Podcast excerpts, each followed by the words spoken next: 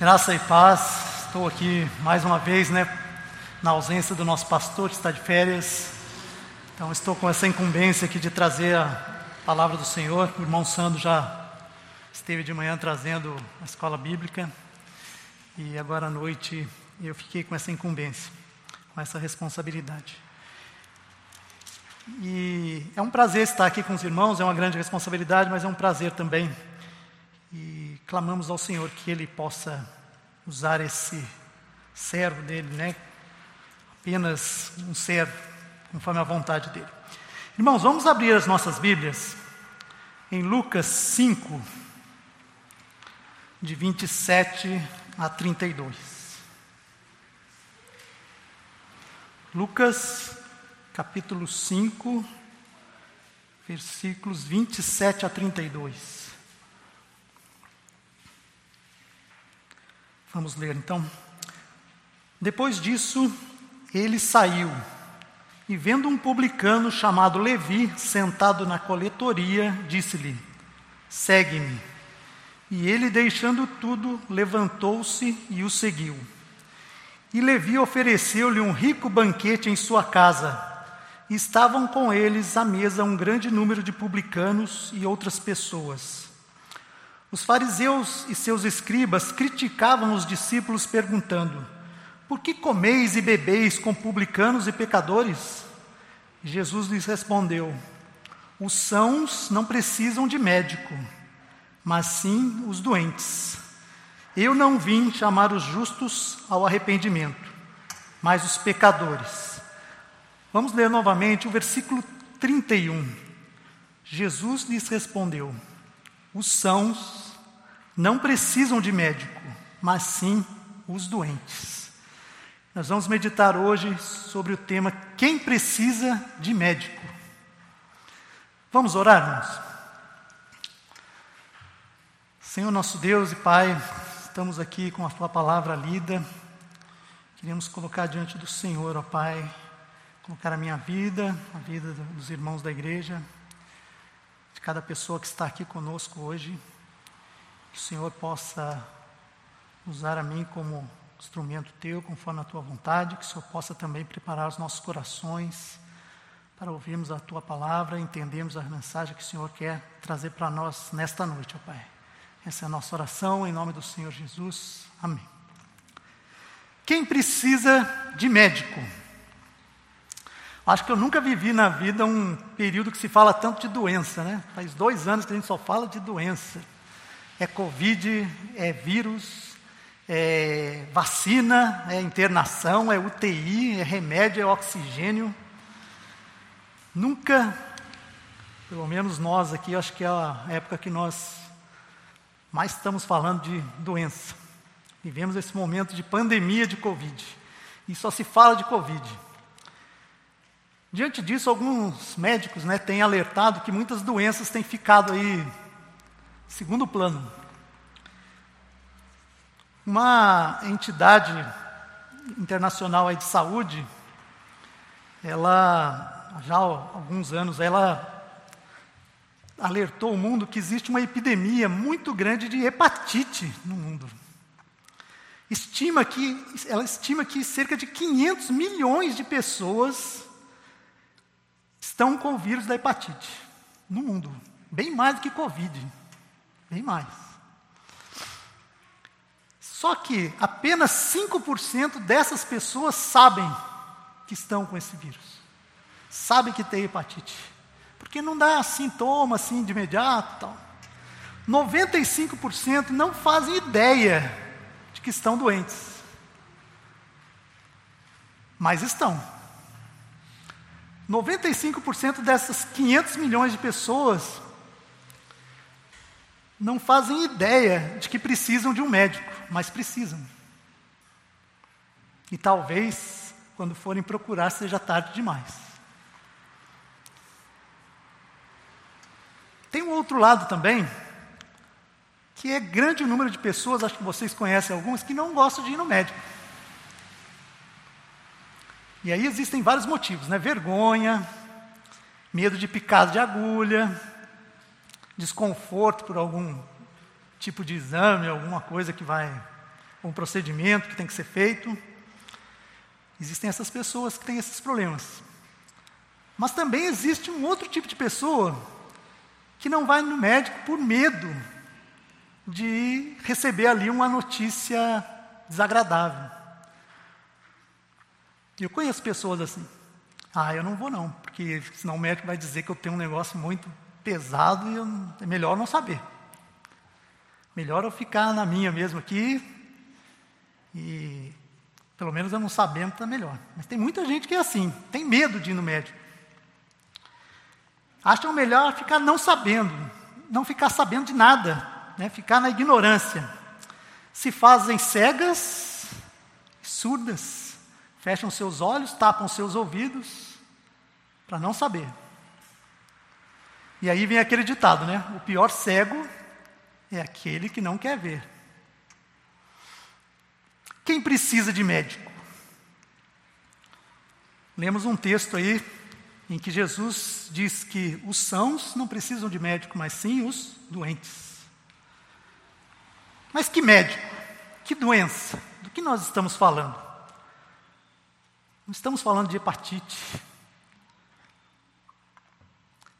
Na verdade, quando nós vamos procurar um médico, normalmente a gente já vai meio direcionado. Né? Se eu estou com uma dor aqui no peito, tal, vou no cardiologista. Se eu não estou enxergando bem, no oftalmologista. Se eu estou com uma torção no pé lá do futebol, sei lá, fui limpar a casa, escorreguei, machuquei, vou no ortopedista. Mas de que médico nós estamos falando? De que médico Jesus estava falando nesse texto? De que doença ele estava falando? O nosso texto começa com uma frase bem no comecinho ali, que fala assim, versículo 27. Depois disso, então aconteceu alguma coisa antes. Depois disso, ele saiu. Então, esse depois disso, nós vamos ter que voltar um pouquinho no texto anterior. Por favor, abram suas Bíblias e deixem abertas em Lucas 5 ainda. Vamos voltar para a gente saber o que é esse depois disso, o que aconteceu antes. Lucas 5, versículo 17. Só para a gente ter um cenário aí, né? Jesus está mais ou menos no início do seu ministério, mais ou menos. Ele já tinha começado a pregar o Evangelho, já tinha chamado alguns discípulos, ele já tinha certa fama, muitas pessoas o seguiam, multidões já o seguiam, ele já tinha feito curas milagrosas, mas ainda estava mais ou menos no início do seu ministério. E Jesus está em Cafarnaum. E ele está se revelando como Messias, como o Messias prometido na Bíblia. Passo a passo ele está se revelando àquele povo, quem ele era. E aí no versículo 17, Lucas 5,17, nos diz assim: Um dia, enquanto ele estava ensinando, encontravam-se fariseus e doutores da lei sentados ao redor, que tinham vindo de todos os povoados da Galiléia, da Judéia e de Jerusalém. E o poder do Senhor estava com ele para curar. Jesus está em uma casa em Cafarnaum. Muitas pessoas estão ali presentes, inclusive religiosos da época, fariseus e doutores da lei. Estão ali pessoas comuns também.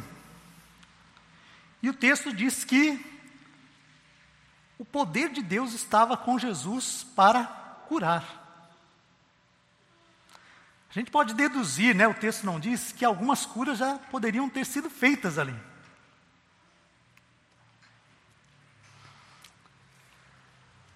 Os homens, no versículo 18 agora, 18 e 19. Alguns homens, trazendo um paralítico em uma maca, tentavam levá-lo para dentro e colocá-lo diante de Jesus. Mas não achando por onde pudessem levar para dentro por causa da multidão, subiram ao terraço e o baixaram na maca por meio de uma passagem até o meio da multidão diante de Jesus. Uns homens sabendo que Jesus está ali, que ele cura, que o poder de Deus está ali para curar, pegam o seu amigo, seu conhecido, um paralítico, e o levam. Não dá para entrar, tem tanta gente que não dá para entrar. E eles fazem algo, assim, meio chocante, né? Eles abrem o telhado da casa e descem o, o homem ali.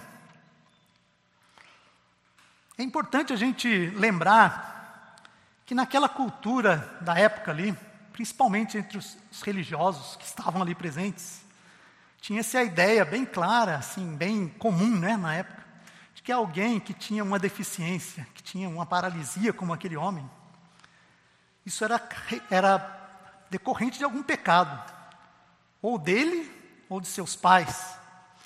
Até em certo, em outra ocasião em que Jesus cura um cego, né?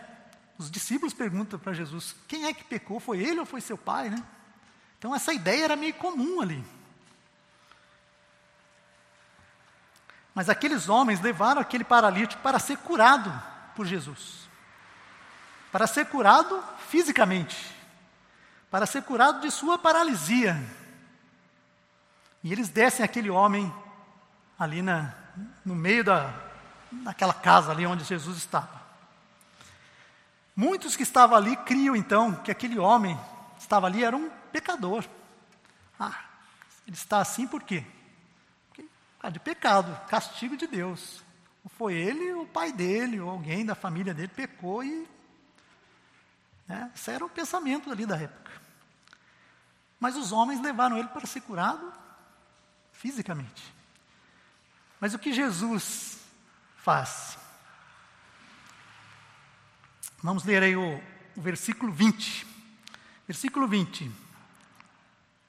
E vendo-lhes a fé, Jesus disse: Homem, os teus pecados estão perdoados. Pensem bem, aquele paralítico é descido na frente de Jesus ali. Que, que eu imagino assim, né, que Jesus ia perguntar para ele, o que, que você deseja? Né? Só para formalidade, porque ele já sabia o que era, né? Quero ser curado da minha paralisia, né? não consigo andar. Mas não, o que, que Jesus fala? Olha para o homem e diz: Os teus pecados estão perdoados. Como Jesus retira a, a, a coisa mais lógica, humana, assim, e ele ataca o problema de forma direta. Muitas vezes nós, quando estamos doentes, por exemplo, nós estamos com uma febre, o que a gente faz? Toma ali de pirona, né? E o que acontece? Se for uma coisinha levinha, alguma coisa está acontecendo ali, a febre baixa, você se reanima, se alimenta melhor, tal, e o seu próprio corpo cura aquilo. Mas se você tiver uma infecção mesmo, na hora que passar o efeito da dipirona, a febre volta. Por quê? Porque você atacou apenas o sintoma. Você não atacou a causa.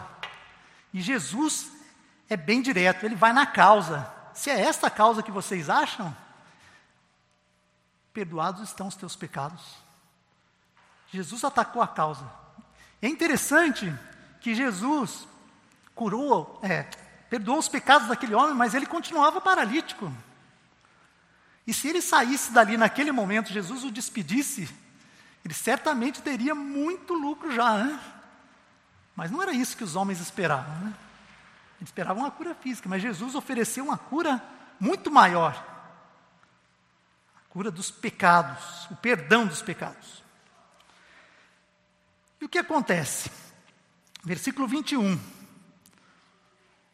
Então os escribas e os fariseus começaram a pensar. A minha versão diz pensar.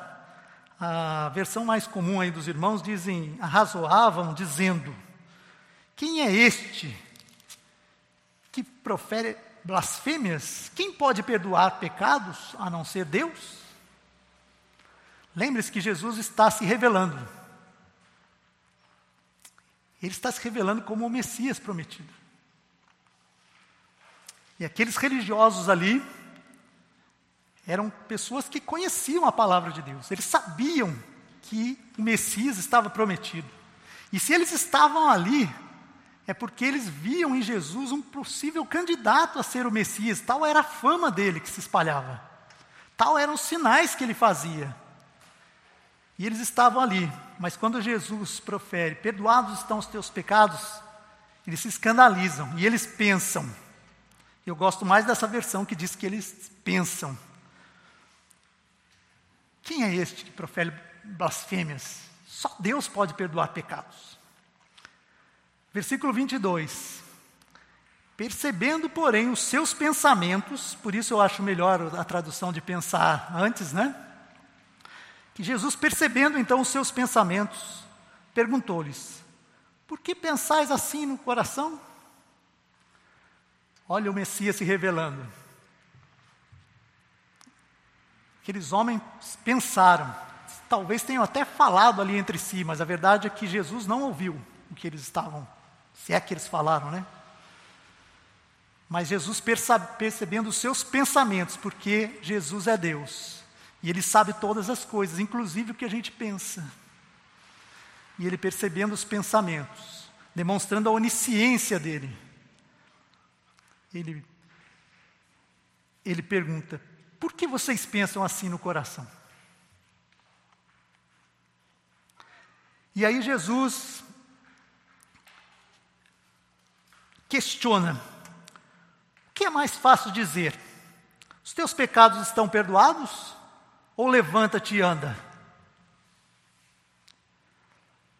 E no versículo 24, então, Jesus vai mais além e diz: mas para que vocês saibam que o Filho do Homem tem na terra autoridade para perdoar pecados, disse ao paralítico: Eu te digo, levanta-te, pega a tua maca e vai para casa. Imediatamente ele se levantou diante deles, pegou a maca em que estivera deitado e foi para casa glorificando a Deus. Agora, Messias está se revelando como onipotente eu tenho autoridade, eu tenho poder. Eu sei tudo, eu tenho autoridade, eu tenho poder. Inclusive para perdoar pecados. Vocês disseram que só Deus pode perdoar pecados? Tá bem. Vocês querem uma prova? Levanta-te e anda. Um milagre aconteceu. Talvez na medicina de hoje, atual, né? Nós tenhamos aí alguns recursos de cirúrgico, alguma coisa que, que possam, né? Vários casos aí de pessoas que têm certas paralisias que são curadas. Mas isso envolve cirurgia, envolve fisioterapia, envolve tratamentos, envolve exames, envolve um monte de coisa. Mas ali, Jesus curou o homem imediatamente. E ele pegou a sua maca e foi embora, glorificando a Deus. Um milagre. Só Deus pode fazer isso. E o versículo 26. Deus é glorificado. Maravilhados, todos glorificavam a Deus e cheios de temor diziam: Hoje vimos coisas extraordinárias. Deus é glorificado. O Messias, o Filho de Deus, o Emanuel, está se revelando. O médico, tanto do corpo quanto do espírito, se apresenta, está diante deles, está diante daquelas pessoas. O médico dos médicos. E aí voltamos à pergunta: quem precisa de médico? Quem precisa deste médico? Não de qualquer médico, mas deste médico. A resposta Jesus já disse no versículo 31 que nós já lemos: os doentes. Os sãos não precisam de médico, mas sim os doentes. Mas quantos sabem que estão doentes? Quantos têm ciência de que estão doentes? Quantos se identificam como doentes? Quantos querem estar diante desse médico e correrem o risco de ele dizer: que eles têm uma doença mortal. Quantos têm essa coragem?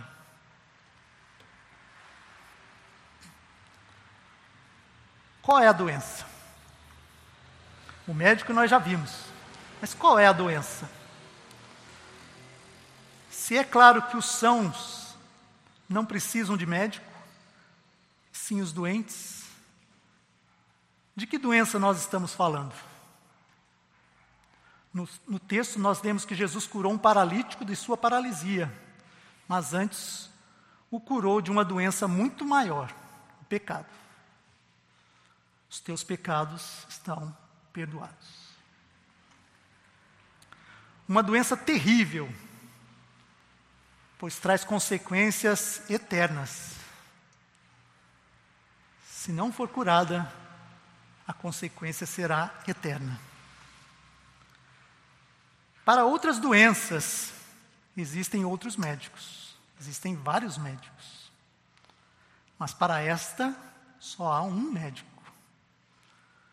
Jesus o Cristo, o Filho do Deus vivo. E ele está se apresentando ali. O médico dos médicos está se apresentando.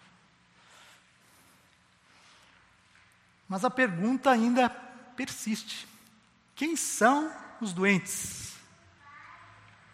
Quem são os que precisam de médico? Acho que a gente ainda precisa identificá-los com mais precisão, com mais detalhes. Então chegamos agora ao nosso texto original.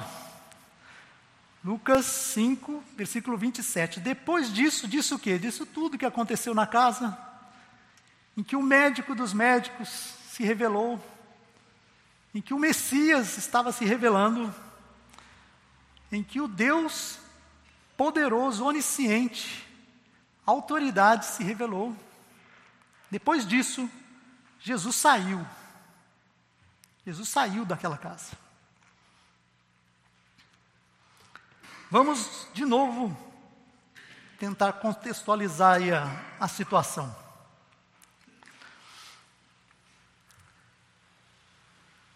Israel, naquela época, estava sob domínio romano. Era uma colônia romana. Isso representava o quê? Opressão, humilhação e impostos. Acho que ninguém aqui gosta de pagar imposto, né? Eu, pelo menos, não, não gosto muito, não. Talvez dizem que né, nos países lá da Escandinávia, lá da Noruega, Dinamarca, Canadá, talvez, né? O, o Tiago que morou lá no Canadá, Pode ser que, que a pessoa até pague com, com menos pesar, né? Mas, por mais é, chato que seja pagar imposto, desagradável, mas o imposto aqui, pelo menos em tese, em teoria, é para a melhoria da nossa vida. É para construir estrada, é para ter um posto médico, é para ter sinalização na rua, é para ter escola, né? Pelo menos em tese é para isso, né? Agora vocês imaginem lá em Israel. Israel está invadida por Roma. O imposto não era para melhorar a vida de ninguém, não. Era para melhorar a vida dos romanos. Era para pagar imposto, não era para melhorar a sua vida. Muito pelo contrário. Aquele imposto alimentava o exército do, do, dos romanos. Eles ficavam mais fortes ainda, para te oprimir mais. Aqueles que escravizavam seus filhos, você pagava para eles continuarem escravizando mais ainda, para eles terem mais poder, para aqueles governantes viverem melhor ainda. Não para o povo ter alguma melhora. Pagar impostos era uma coisa terrível. Você alimentava o inimigo, o invasor. E ali nós tínhamos um, um pessoal que trabalhava para o Império Romano. Os publicanos. Quem eram os publicanos? Eram cobradores de impostos, mas eles tinham uma característica ainda mais: eles eram judeus. Os publicanos eram judeus, ou seja, pessoas da, do, do povo invadido que trabalhavam para o inimigo, cobrando impostos para fortalecer o inimigo. Eles eram traidores eram considerados a escória da sociedade. Moralmente eram comparados às prostitutas. eram pessoas assim desprezíveis. Ninguém gostava daqueles homens. Eram os mais indignos da sociedade, traidores da nação e do povo. Trabalhavam para o inimigo. Israel esperava o Messias, esperava o Messias prometido. Mas o pensamento também da época tinha uma, uma ideia ali, né, de que Israel esperava o Messias para quê? Para libertar o nosso povo. Vai vir aqui um Messias e ele vai conduzir, vai liderar o nosso povo. Nós vamos expulsar todos esses, esses invasores aí. Nós vamos ser livres. Israel vai ser uma potência mundial. É isso que eles esperavam. Esse grande líder que ia libertar Israel. Mas Jesus, no versículo 27, depois disso, Jesus saiu, saiu daquela casa onde ele tinha feito milagres lá. E vendo um publicano, esse imundo, esse desprezível ser, sentado na coletoria, o lugar onde se juntavam lá os impostos. E ele olha para aquele homem, Levi, também chamado de Mateus, e ele diz para ele: segue-me. E eu fico pensando naqueles fariseus, naqueles religiosos, naquelas pessoas nacionalistas que esperavam o Messias, que vinha libertar o seu povo, olhando para Jesus, chamando aquele homem: vem, segue-me. Muito estranho.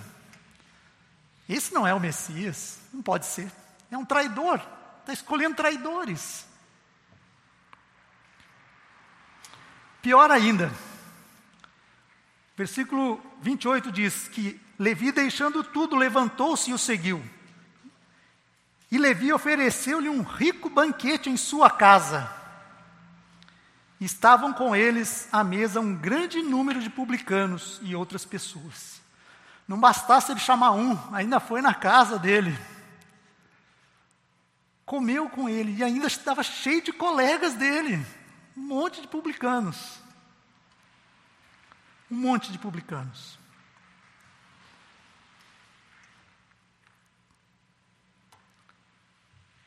Novamente, os escribas e fariseus passam a criticar Jesus. E eles perguntam, perguntam aos discípulos: por que vocês comem e bebem com os publicanos e pecadores? Por que vocês comem com esse pessoal aí? eles deviam estar pensando: esse não é o Messias. Esse não pode ser o Messias. Esse não vai nos libertar. Né? Esse aí é um desqualificado. Por que vocês comem e bebem com esses publicanos e pecadores? E aí vem a resposta que nós já vimos, né? Versículo 31. Jesus responde: os sãos não precisam de médico, mas sim os doentes. Lembre-se que o, o, médico já foi apresentado lá atrás. Quando ele curou o paralítico, eles também pensaram a mesma coisa, né? Aquele paralítico lá é um pecador. E agora eles repetem, né? Por que você come com esses pecadores aí? E agora a gente entende melhor a frase, né? Por quê? Porque os sãos não precisam de médico. Eu sou o médico. Eu vim curar os doentes. Os sãos não precisam de médico. Qual era a doença? O pecado. A doença que Jesus se referia era o pecado. Doença mortal. Romanos 6, 23, não precisa abrir, é um texto muito conhecido, né? Romanos 6, 23, a primeira parte diz assim: o salário do pecado é a morte. Pecado é uma doença mortal. A recompensa pelo pecado é a morte. É mortal. Essa é a doença. Mas quem precisa de médico? Quem são os doentes? Interessante que nesse texto nós podemos aí delinear dois grupos, né? os fariseus, os, os fariseus e os escribas, os religiosos, vamos dizer assim. E os publicanos. Os fariseus se achavam né, religiosos, nós somos aquele pessoal que segue a risca né, a lei de Deus. Mantinham severa disciplina religiosa. E os publicanos? Os traidores, os traidores da nação, pecadores. Em uma outra ocasião, Jesus contou uma história que envolvia esses dois grupos também. Vamos lá abrir Lucas 18, vamos só virar as páginas mais à frente aí, Lucas 18, de 9 a 13. Lucas 18, de 9 a 13.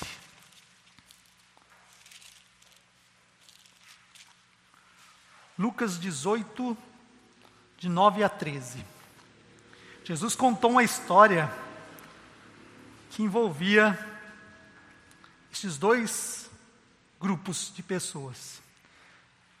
Contou também esta parábola a alguns que confiavam em si mesmos, achando-se justos e desprezavam os outros. Então, olha bem, para quem Jesus contou essa parábola? Para alguns que confiavam em si mesmos e se achavam muito justos, desprezavam os outros. Qual foi a história? Dois homens subiram ao templo para orar. Um fariseu e o outro publicano. O fariseu de pé orava assim consigo mesmo: Ó oh Deus, graças te dou porque não sou como os outros homens, ladrões, injustos, adúlteros, nem mesmo como este publicano. Jejuo duas vezes por semana e dou o dízimo de tudo quanto eu ganho. Mas o publicano, em pé e de longe, nem mesmo levantava os olhos ao céu, ao céu, mas lamentava-se profundamente, dizendo: Ó oh Deus, tem misericórdia de mim, um pecador. Ó oh Deus, tem misericórdia de mim, um pecador.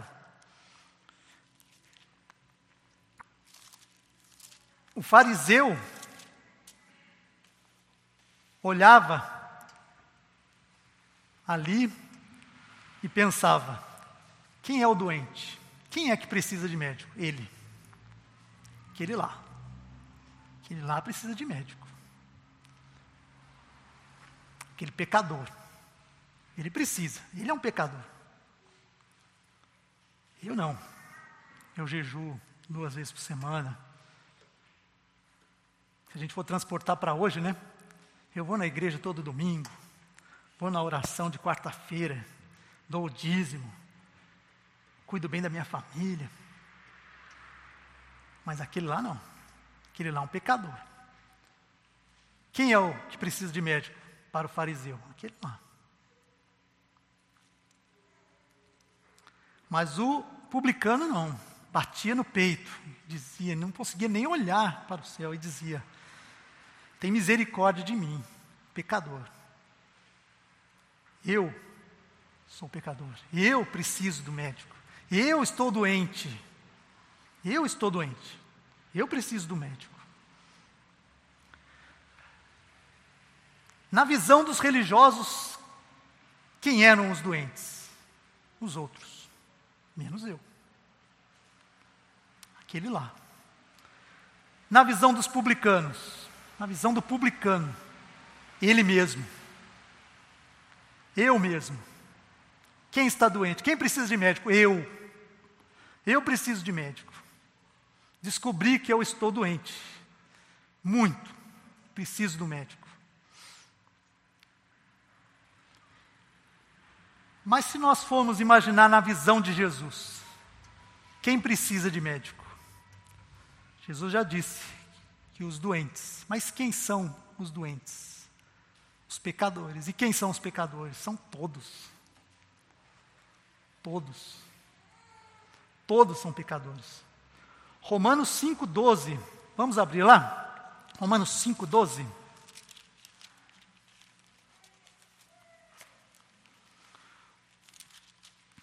Romanos 5, versículo 12.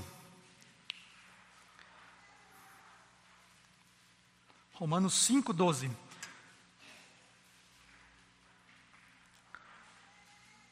Portanto, assim como o pecado entrou no mundo por um só homem, e pelo pecado a morte, assim também a morte passou a todos os homens, pois todos pecaram. Todos estão doentes. Todos estão doentes mortalmente. Todos pecaram. Todos precisam do médico. Ainda Romanos 3:10 Não há justo nenhum sequer. Nenhum. Todos estão doentes. Todos precisam do médico. Mas vamos voltar lá a Lucas 5.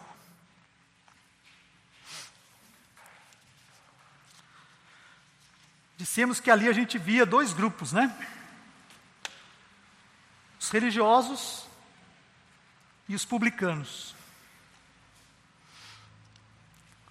Mas que Jesus só via um, o de pecadores. Para Jesus, todos estão no mesmo grupo, todos são pecadores. Mas havia uma diferença.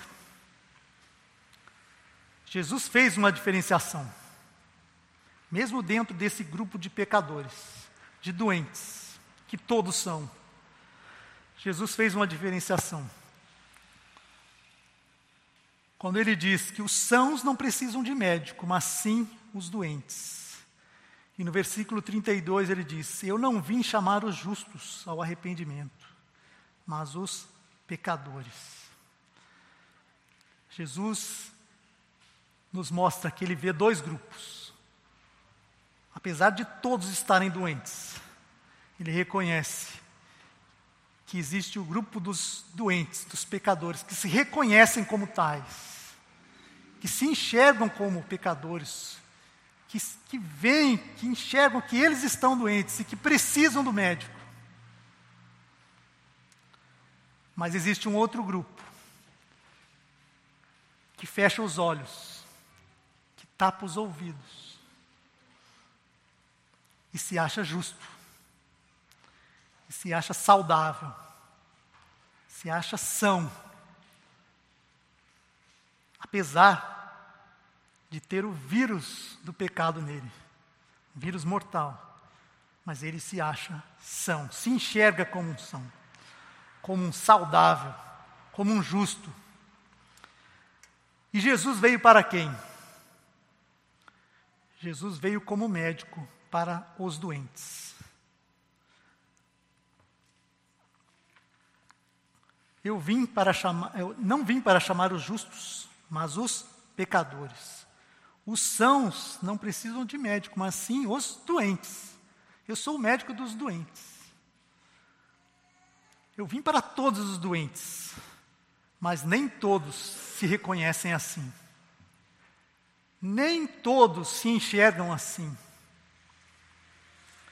Nem todos enxergam que estão doentes, mas estão. Estão como aqueles da estatística lá da hepatite não sabem ou não querem saber, mas estão doentes. O que há de errado na visão daqueles religiosos? Daqueles homens que se achavam saudáveis, justos? O que há de errado na visão daquele fariseu da história que Jesus contou? Ele olha primeiro para o seu irmão. E aí depois ele compara com a justiça própria dele. E ele fala: aquele lá é pecador, eu estou melhor que ele. Aquele lá está doente, eu não estou. Mas o padrão de comparação dele está errado. E o padrão de comparação correto é o do publicano que nem olha para o céu, diante da santidade de Deus, ele olha para ele próprio. E quando ele compara o mínimo possível com a santidade de Deus, ele se enxerga: tem misericórdia de mim. Tem misericórdia de mim, porque eu sou um pecador. Eu preciso do médico. Eu preciso do médico, eu estou doente, eu preciso. Tem misericórdia de mim. O padrão de comparação deve ser a santidade de Deus, e não o nosso irmão do lado. Não aquele criminoso, talvez, que você viu lá na televisão. O padrão de comparação é o próprio Jesus Cristo. E diante dele, todos nós somos doentes, somos pecadores, somos errados, somos falhos, somos pecadores, carentes do médico dos médicos. Vejam que a religiosidade, como ela pode deturpar o nosso entendimento, como deturpou o entendimento daqueles homens. Na história que Jesus contou, aquele homem olhou Falou assim: Eu não sou como aquele lá, graças te dou, Senhor, porque eu não sou como aquele. Eu faço isso, eu faço aquilo, eu faço aquilo outro.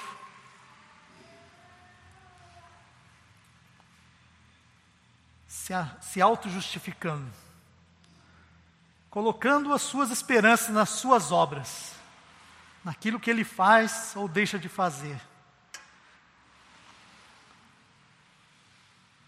Isso é algo muito sério é algo que nós temos que prestar muita atenção. O fato de nós estarmos em uma igreja, de nós frequentarmos uma comunidade cristã, muitas vezes pode ser é, deturpado, na, está deturpando a nossa visão. E colocar dentro de nós uma avaliação incorreta. Temos que tomar cuidado com isso. Temos que saber que nós somos pecadores, somos doentes, carecemos do médico. Jesus, o médico, ele veio para quê? Versículo 32. Eu vim chamar os pecadores ao arrependimento. Eu vim chamar os doentes para a cura.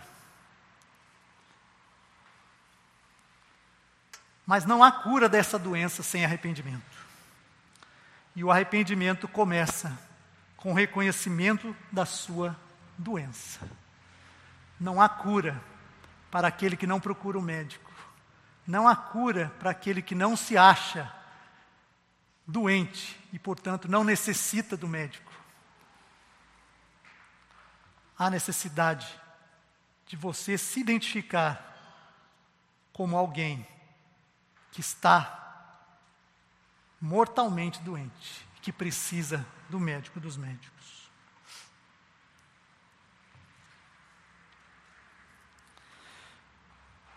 Indo já para a parte final, irmãos, gostaria de deixar duas, duas dois comentários aqui. Primeiro,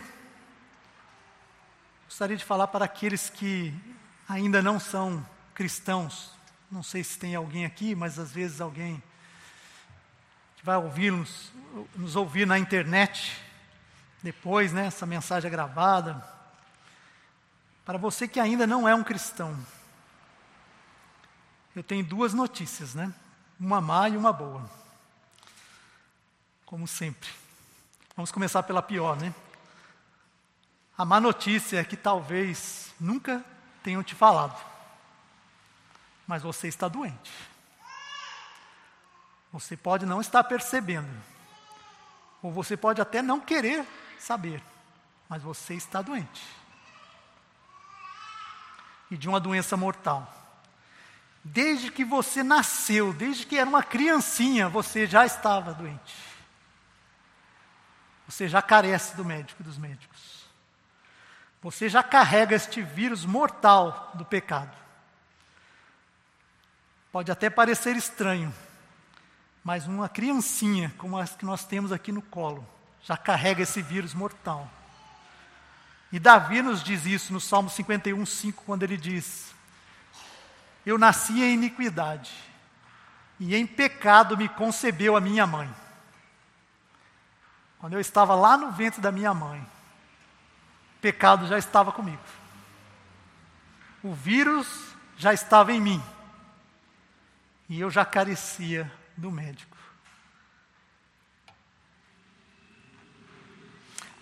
Mas a boa notícia é que o médico foi aqui hoje apresentado. Para outras doenças existem outros médicos, mas para essa doença só existe um. Mas ele está disponível. O médico dos médicos foi apresentado.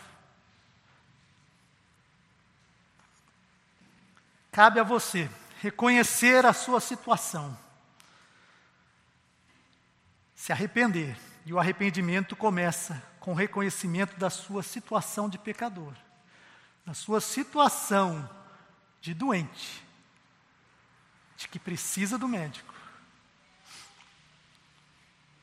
E a segunda coisa que você precisa é da confiança nesse próprio médico, da fé nesse médico, que ele pode, que ele é poderoso para te curar. Duas coisas são necessárias: arrependimento e fé. Foi o que Jesus nos ensinou logo no início do seu ministério. Arrependei-vos e crede no Evangelho. Mas para você que já se reconhece como cristão, Talvez seja até um membro de uma igreja, ou talvez esteja frequentando de vez em quando, mas se reconhece como um cristão. Talvez você não tenha parado para considerar esse assunto como deveria. Vou trazer mais estatísticas aqui, uma estatística antiga um pouco, mas a revista Exame de 2015 publicou uma estatística que 85% dos brasileiros na época se declaravam cristãos. Cristãos, entre católicos e evangélicos, e grupos cristãos aí em geral. Cerca de 166 milhões de pessoas naquela época. Destes 166 milhões, 43 milhões se declaravam evangélicos. Uma pesquisa mais recente do Datafolha diz que em 2020, 31% da população brasileira se declarava evangélica. Cerca de 65 milhões agora. Bem mais. 65 milhões de brasileiros se declaram evangélicos. Dentro desses 65 milhões estamos nós aqui, incluídos, né? Em que grupo nós estamos? No grupo daqueles que, como publicano, reconhece que está doente, que precisa do médico? Ou no grupo dos religiosos,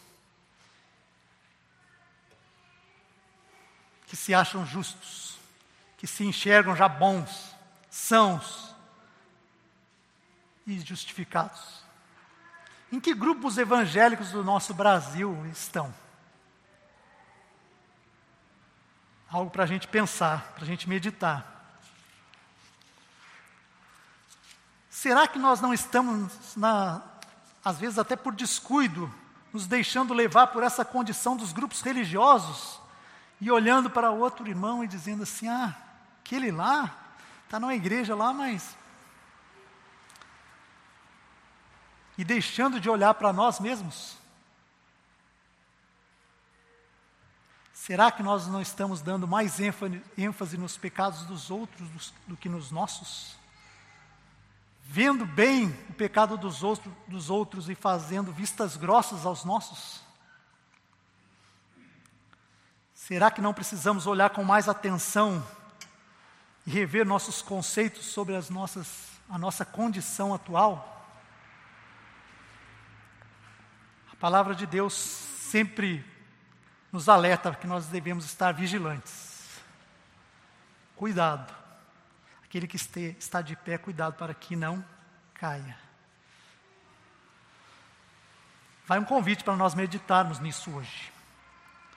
Que as palavras do Senhor Jesus, quando ele diz que os sãos não precisam de médico, mas sim os doentes.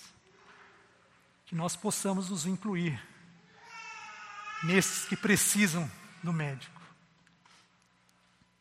Façamos como Paulo, que lá em 1 Timóteo 1,15 disse assim: Jesus veio ao mundo para salvar os pecadores, dos quais eu sou o principal. Eu sou o principal. Que isso nos leve a uma consciência de gratidão pela cura que o médico dos médicos nos ofereceu e nos oferece. E de compaixão para com aqueles que ainda precisam reconhecer que estão doentes e que precisam do médico.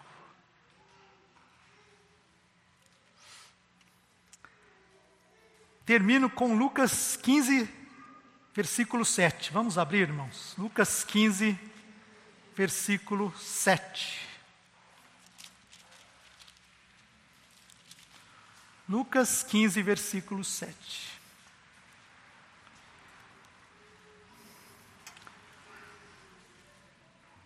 Digo-vos que no céu haverá mais alegria por um pecador que se arrepende do que por 99 justos que não precisam de arrependimento. Haverá mais alegria no céu por um doente que se reconhece como doente e que implora ao médico por cura do, do que por 99 saudáveis que acham que estão saudáveis que pensam que estão saudáveis, que não precisam do médico.